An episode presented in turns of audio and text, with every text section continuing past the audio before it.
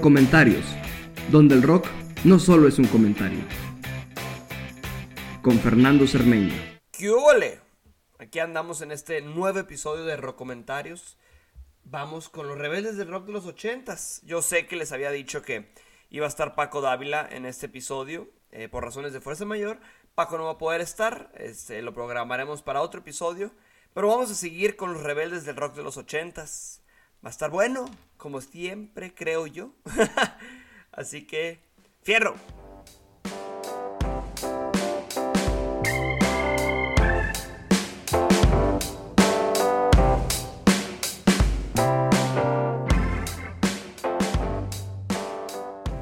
Y empezando con los rebeldes del rock de los ochentas, quiero empezar con una de mis bandas favoritas, ya lo había mencionado en un episodio anterior.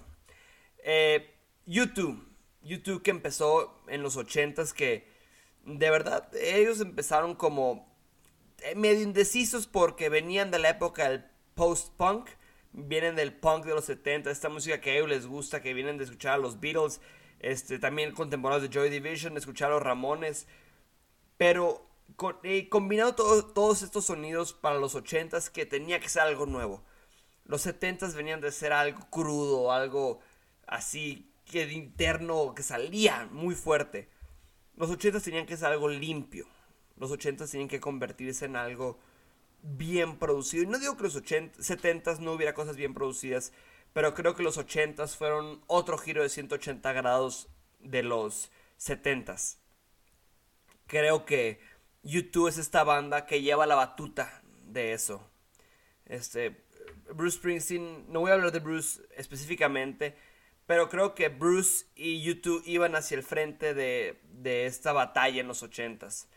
Bruce Springsteen es la voz de los 80s, es la voz de su generación con Born in the USA. Pero luego voy a hablar de Born in the USA específicamente en otro episodio. pero ahorita vámonos con YouTube porque creo que se mantienen comercial. Y, e, insisto, la música comercial no es mala. Ahí está YouTube. YouTube es una de las bandas grandes, más grandes de la historia. Y de verdad, tienen álbums como The Joshua Tree, tienen álbums War Boy, que siguen sonando vigentes. Y de verdad, ser contemporáneo, ser pop, ser comercial no tiene nada de malo. YouTube ahí está. el, sonido de YouTube ha ido cambiando, ya ha ido progresando, ya ha ido creciendo. De verdad, encuentras un, un, sonido sofisticado en YouTube.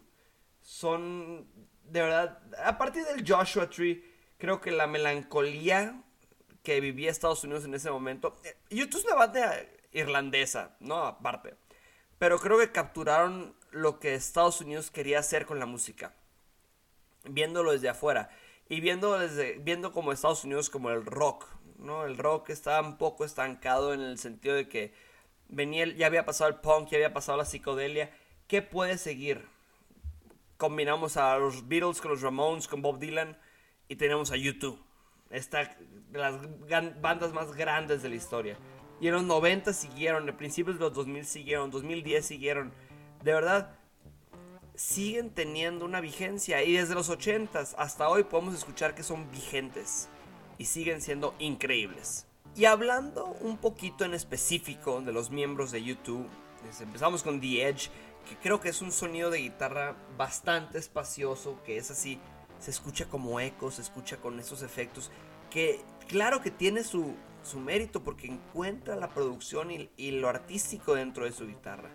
Después vamos con Bono que es melodramático, creo que es un, líder de una banda elegante. Vamos con Larry Mullen Jr. en la batería y creo que es un sonido hasta, hasta casi militar, casi militar y es bastante distintivo porque creo que lo escuchamos en canciones como Sunday Bloody Sunday, Pride, Where the Streets Have No Name. Son, de verdad, son aportaciones muy fuertes y muy interesantes, más allá de, un cualquier baterista que podría ser en una banda. Por eso YouTube se convierte esto, porque todos los cuatro miembros son importantes y todos los cuatro aportan. Después, finalmente, Adam Clayton en el bajo, que creo que es uno de los bajistas más infravalorados y creo que esta Harmonic Syncopation que juega. Y escuchen Where the Streets Have No Name, el bajo que tiene ahí. es este ritmo que te lleva y te lleva y te lleva y te lleva. De verdad, más allá de Where the Streets Have No Name, Gloria, New Year's Day, Vertigo. Ground Your Boots. De verdad creo que es uno de los grandes bajistas y uno de los bajistas menos conocidos en la industria del rock. Y estos cuatro hombres hacen que YouTube sea grande. Estos cuatro artistas hacen que YouTube siga creciendo y siga siendo una banda importante. Después de escuchar y hablar un poquito de YouTube, este, no sé si saben, pero es que yo estoy escuchando la música de la banda mientras hablo. Eso me ayuda mucho. Pero bueno, después de hablar de y escuchar a YouTube, quiero hablar un poquito de unos artistas más importantes e influyentes de la historia, el octavo artista más exitoso de los ochentas, un icono, una persona que es considerada el rey del pop. Yo personalmente tengo razones por las que no tengo mis como dificultades con este artista, tengo como conflicto. Eh, sé que es un artista que trajo mucho a la escena musical, trajo mucho al pop, estuvo en muchos, muchos, muchos este, géneros. Y es Michael Jackson. Michael Jackson es un rebelde del rock como YouTube que viene de un sonido muy específico y se separa de eso. Michael Jackson viene de los 70s, viene como de que se esperaba que fuera un cantante soul más de Motown. Después de venir de los Jackson 5, creo que Michael Jackson crea su propio sonido más allá de los Jackson 5 y se vuelve más allá de lo que la gente esperaba de él. La gente decía que era el teeny pop, ¿no? pop así teen, adolescente y de repente viene Michael Jackson eh, a finales de los 70s, principios de los 80s con Don't Stop Till You Get Enough, pero de repente ya con Thriller. Thriller que es el álbum, uno de los álbumes que en general son greatest hits. Born in the USA de Bruce Springsteen es un greatest hits. Beat It de Michael Jackson es un greatest hits. Hay álbumes así, que todas las canciones son un éxito. Y Beat It junto con la época MTV, con los videos como Thriller, este, Beat It, también Bad. Michael Jackson crea mundos dentro de sus discos. Creo que sus últimos grandes discos fueron a finales de los principios de los noventas, más bien. Este, creo que Michael Jackson pudo haber evolucionado, pero se estancó eh, alrededor de muchas tragedias, muchas este, controversias alrededor de su vida. No voy a hablar de eso ahorita, solamente quiero decir que sí es un es un es un verdadero rebelde del rock y del pop por eso, porque hizo mucho más allá de lo que la gente esperaba o de lo que la sociedad o lo que la industria musical esperaba de él. De verdad, junto a Quincy Jones hizo uno de las grandes dúos entre cantante y productor de la historia de la música. Este, vemos a Eminem con Dr. Dre, vemos también a Brian Wilson y los Beach Boys, vemos a Phil Spector con algunos artistas de los 60s. De verdad creo que esta dupla que hicieron Quincy Jones y Michael Jackson fue una de las duplas más importantes en la historia del pop y que formó la opinión que tenemos en la historia del pop. Y después si vamos a hablar de estrellas del pop. Creo que un big fuck you a la industria musical de parte de tres artistas en específico. Genesis, que es esta banda de prog rock de los 70s que siguió activo en los 80s. Después de que su líder Peter Gabriel deja la banda, Peter Gabriel, segundo rebelde, Genesis Peter Gabriel, y luego Phil Collins, que son artistas que se vuelven estrellas del pop a sus treinta y tantos, cuarenta años. Eh, el pop está hecho para la gente joven, no es lo que pensamos, es lo que queremos pensar.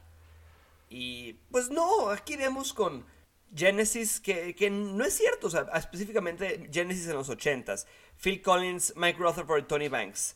O sea, Invisible Touch es otro disco que es un greatest hits. Todo es un greatest hits, uno tras otro, tras otro. Y de verdad, con discos también como Duke, con Misunderstanding, encontraron salirse del rock progresivo y encontrar su propio sonido en el pop, hasta jugando con el jazz, jugando con el, la música electrónica, jugando con el rock progresivo. Creo que de verdad Genesis son rebeldes del rock porque ya eran una banda que tenía un sonido muy específico y en los 80 dijeron, vamos a cambiar completamente nuestro sonido. Vamos a hacer otro sonido completamente diferente. Y lo vemos, lo vemos en Invisible Touch, en Abacab, en Duke vemos esta música que es otra cosa. O sea, tú escuchas, tú escuchas el álbum de 1973 de Selling England by the Pound o The Lamb Lies Down on Broadway de los 70s versus Invisible Touch o Duke, son dos bandas completamente diferentes. Después de que Peter Gabriel deja la banda, Peter Gabriel se vuelve una leyenda del pop. Se vuelve, o sea, que tu video musical sea el video musical más reproducido en la historia de MTV, el video musical Sledgehammer de, de Peter Gabriel de su álbum de 1986, creo. So, después de venir con Peter Gabriel, Peter Gabriel 2, Peter Gabriel 3, llega con So, su cuarto álbum como solista que, o sea, explota, explota completamente con, con o sea, tú escuchas nomás Sledgehammer, Sledgehammer se vuelve un himno de los ochentas, la canción más reproducida en la historia de MTV. Vean ese video, lo voy a poner aquí en la descripción del, del podcast. Después pasamos por, por Phil Collins, que, bueno, Phil Collins se vuelve su propio nombre también. Con el soundtrack de Tarzán, pero pasando, viéndolo a él como solista. Un poquito a un lado, ¿no? De, de Genesis o de, Phil, o de Peter Gabriel incluso es otro sonido combinando el soul, combinando el, pop de los 60 el blue eyed soul, este pop tipo Sinatra. Juega con todo esto, pero al mismo tiempo también juega completamente con el rock. O sea, escuchamos In the Air Tonight, después escuchamos You Can't Hurry Love, después escuchamos Against All Odds, Another Day in Paradise. Estos tres artistas, Phil Collins, Peter Gabriel y Genesis, que fueron miembros, ¿no? Phil Collins y, y Peter Gabriel estuvieron juntos en la misma banda son rebeldes de rock por eso, porque no dejaron de hacer música cuando la industria esperaba que dejaran de hacerlo. O no se volvieron un nostalgia que, ay, pues sí, era una banda en los 70 que sonaban como sonaban los 70 No, evolucionaron, evolucionaron hacia un sonido mucho más diferente. Y creo que esos son verdaderamente rebeldes por, por eso, porque juegan, juegan con lo que uno espera en nosotros. Y la verdad, échense un clavado en la discografía de Genesis cada disco cambia y cada disco es una banda diferente, casi, casi. Y si vamos a seguir hablando de artistas que la gente no esperaba, que siguiera con su carrera y que siguió luchando por lo que tenía dentro y por lo que quería cantar y por lo que quería explotar, vamos a hablar de Tina Turner, la reina del rock. Empezó con Ike and Tina Turner en los 60s, pero después lanzó esta carrera de solista que se vuelve otra vez artista pop. O sea, igual que Genesis y Peter Gabriel y Phil Collins.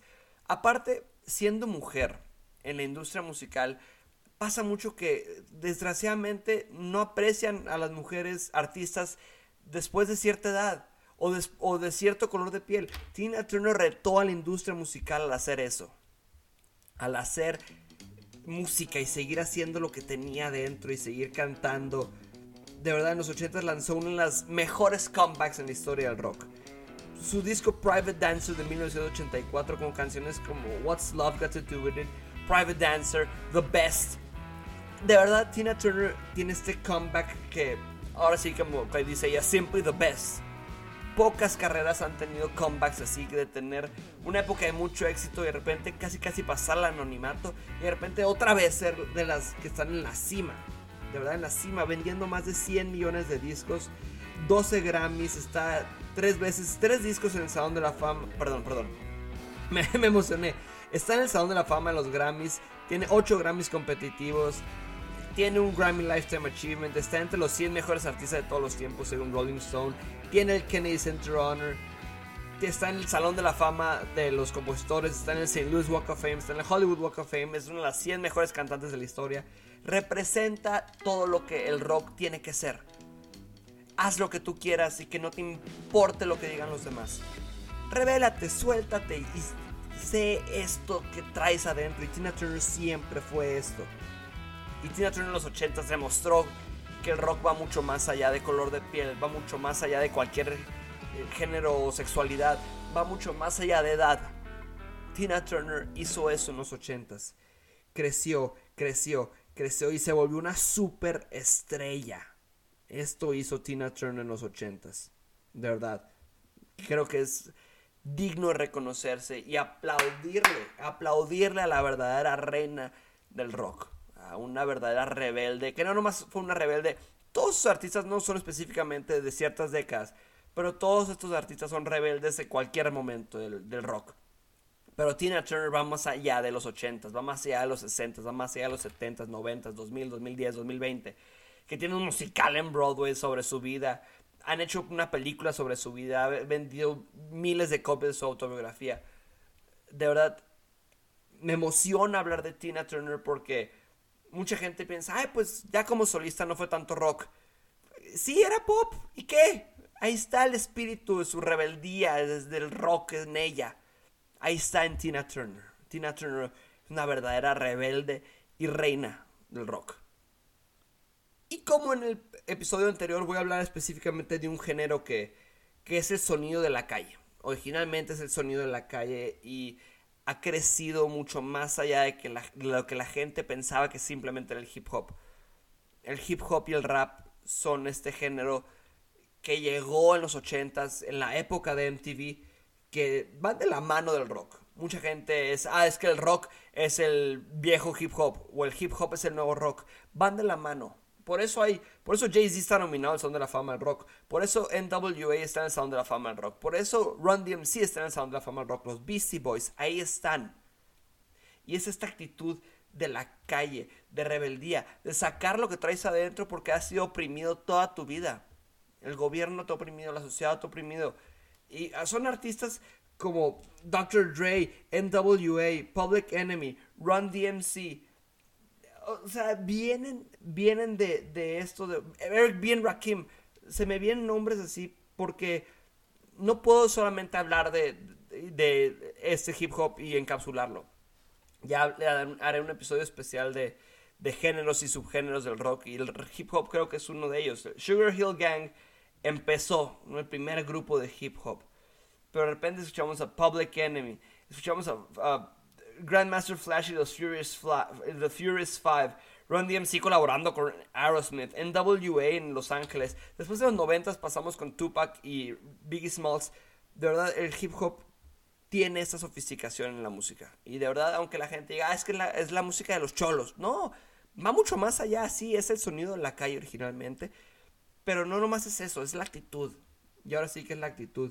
Escuchamos artistas como NWA, Ice Cube, MC Ren, Izzy E, Yele, Dr. Dre. The world's most dangerous group eran ellos, de verdad. Escuchen más allá de lo que creen o de los estereotipos que tenemos del hip hop y del rap. Va mucho más allá de eso. Y ahí va, ahí va a estar en el, en el, en el playlist junto a esos otros artistas, como en los playlists del Salón de la Fama del Rock, como en el Salón de la Fama del Rock. Hip hop está y está presente, llegó para quedarse. Y si no les gusta, pues sorry, pero pues el hip hop ya va de la mano del rock. Ya van como los dos géneros más populares del, mundo. Y si no te gusta, pues... Yo era así, yo era así de decir, no, el hip hop no es música. Tiene que tener un mérito. Ahí está el mérito, de verdad. Es música. Yo pensaba así y no. El hip hop es cultura, es de verdad tradición incluso ya de la, de, de la calle, de la sociedad va mucho más allá de lo que pensamos que es solamente el hip hop. Ahora una banda que sé que es de las bandas más grandes de la historia y los aprecio y los respeto, pero la verdad no soy tan familiarizado con ellos hasta que me puse a estudiar un poquito para ahorita y Chava Cárdenas me va a matar, pero Metallica.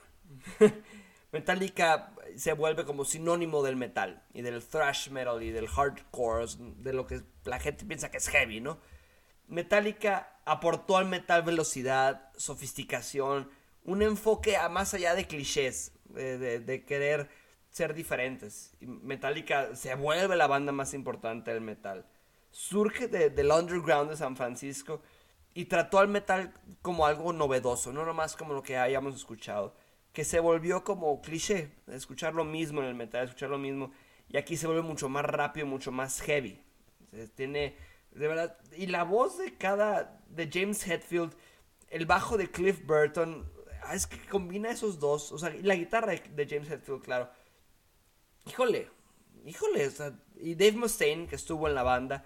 Que después fue a formar su propia banda con Megadeth. Kirk Hammett en la guitarra. Lars Ulrich. De verdad, cada, cada vez que hay miembros diferentes o versiones diferentes de una banda, la gente dice, ah, pues me gustaba más otra época. Metallica es Metallica siempre. Metallica es Metallica siempre. Su sonido siempre está ahí. Y Metallica está presente en nuestras vidas. Se vuelve, vuelve que el, metal sea mainstream. Master of Puppets y de verdad, o sea, escucha cada disco que ha hecho Metallica y creo que es diferente a YouTube que cada disco cambia y cada disco va como innovando. Metallica, cada disco es el mismo Metallica, pero innovando su sonido. Y eso lo digo como, o sea, no, un compliment. Metallica es el mismo Metallica siempre. Tienen ahorita cincuenta y tantos años y no pierden la energía. Y siguen tocando la misma música con sus altibajos. Su disco con Lou Reed, híjole. Si hubiera separado la letra de Lou Reed con música de Lou Reed, ok. Hubiera separado la música de Metallica con letras de Metallica, ok. Pero los combinas y uno pensaría que hubiera sido increíble, pero no. Eviten, eviten ese disco. eviten Lulu de Metallica y Lou Reed. Este, creo que Metallica, hay mucha gente le llega a ser repetitivo. Porque pues ese sonido. Y son los papás de lo que del metal como lo conocemos hoy. De verdad, su álbum debut, Kill Em All, venía de, de muchas eh, como bandas británicas de los, 80, de los 70s, Black Sabbath. Este, escuchábamos artistas también como Led Zeppelin. Escuchamos este sonido en Metallica. Metallica se vuelve su propio banda después de Kill Em All. Y se vuelve uno de los pocos artistas que entra al Salón de la Fama del Rock por, en su primer año de elegibilidad. Y de verdad, escuchen más allá, igual que el hip hop, escuchen más allá de lo que nos pinta el metal. Para que de verdad podamos, me incluyo, podamos apreciar lo que es el metal y apreciar a Metallica. Tiene un catálogo sólido completamente. O canción, dice Master of Puppets, su disco Metallica, canciones como Enter Sandman, Until It Sleeps, eh, eh, Enter Sandman, perdón, ya lo dije, Nothing Else Matters, Master of Puppets, The Unforgiven, Whiskey in a Jar. Metallica es una banda, banda, o sea, es una banda que son ellos, son ellos y no hay otro igual que Metallica. Habrá muchas bandas de metal, pero igual que Metallica no hay. Y creo que los 80s y la era MTV dio apertura a que hubiera sonidos diferentes y sonidos nuevos. Así que por eso Metallica es este rebelde del rock. Ahora, otra artista que va más allá de los géneros del pop o del dance o del rock, Madonna. La como la reina del pop, que su sonido es como combinar un poquito de escándalo, un poquito de emociones fuertes y un poquito de todo. Creo que Madonna es esta artista que rompe barreras, rompe barreras en, en lo que uno esperaría. Y es, claro, es debido, eh, mucho del éxito de Madonna es debido a este personaje que creo, que inicia como, ay, la chica buena del pop, pero que escucha su música es como, ok, es otra cosa, es esta dualidad del pop. Y siempre ha ido cambiando y siempre ha ido creciendo mucho más allá de, de lo que la gente espera, de lo que vaya a lanzar a tal edad o lo que sea. Madonna este blonde ambition de Madonna va mucho más allá de, de ay, soy un personaje rubio, una mujer rubia, americana, blanca, que se espera, ¿qué se espera de mí? Madonna va mucho más allá de eso. Genera, genera controversia, genera popularidad, genera tantos sonidos diferentes que es difícil encapsular a Madonna en un solo género específico como el pop. Porque también ha jugado con el country, ha jugado con la música electrónica, y por eso Madonna es una rebelde del, rock, porque ha cambiado la imagen del pop o de lo que se espera de una cantante, de cualquier género. De verdad, Madonna rompió estas barreras y ha tenido tantas fases diversas en su carrera. Va mucho más allá de lo que conocemos. Verdad, bueno, si escuchas, claro, Like a Virgin, si escuchamos Papa Don't Preach, encontramos mucho más allá de ella en su música. De verdad, pasar de los 80 a los 90 a los 2000 a 2010 y seguir siendo vigente. Y no solamente vigente en la gente, sino vigente en la música popular. Que la gente escuche tu música en el antro, en la disco, en cualquier década que se haya hecho. Eso es algo de reconocerse. De verdad. Y Madonna y Nile Rodgers en Like a Virgin crearon un álbum casi, casi perfecto del pop de verdad. Es, y encuentra colaboraciones con diferentes artistas que la mantienen vigente y que la mantienen siendo una de las cantantes, compositores y artistas más lucrativas e importantes e, e, influyentes de todos los tiempos. Madonna es una verdadera rebelde del rock porque hace más allá de lo que la gente espera de ella. De repente, ay, voy a sacar un disco, de, voy a sacar una película de teatro musical. Ah, pero regreso a la música electrónica. Ah, voy a jugar un poquito con el country. Voy a cantar en el halftime show del Super Bowl. Haz lo que quieras, Madonna. Básicamente te sale bien. Y para cerrar, Rebeldes del Rock, creo que hay pocas bandas que no tienen la energía de, de más allá de cualquier década que la energía que los pongas en cualquier lugar, en cualquier década, en donde sea que lo escuches, tiene una energía vigente, una energía de decir que se siente, se siente todavía la energía de esta banda. Queen es esa banda. Queen es una de las bandas más importantes de la historia. No voy a decir que es mi banda favorita porque no lo es, pero sí Queen es una banda muy, muy importante en la historia de la música, en la historia del rock. Empezaron en los 70s, tuvieron discos que, bueno, llegaron a la cima con A Night at the Opera, News of the World, A Day of the Races. Pero en los 80s, con Another One Bites the Dust, entran hacia los worldwide hits de más allá del rock o del rock progresivo. Entran al pop con The Game de 1980, A Kind of Magic del 86, The Miracle del 89. Llegaron a ser como una combinación de los sci-fi, del rock, de la, del pop de la cultura de dance que había en los 80s y en los 70s en el disco.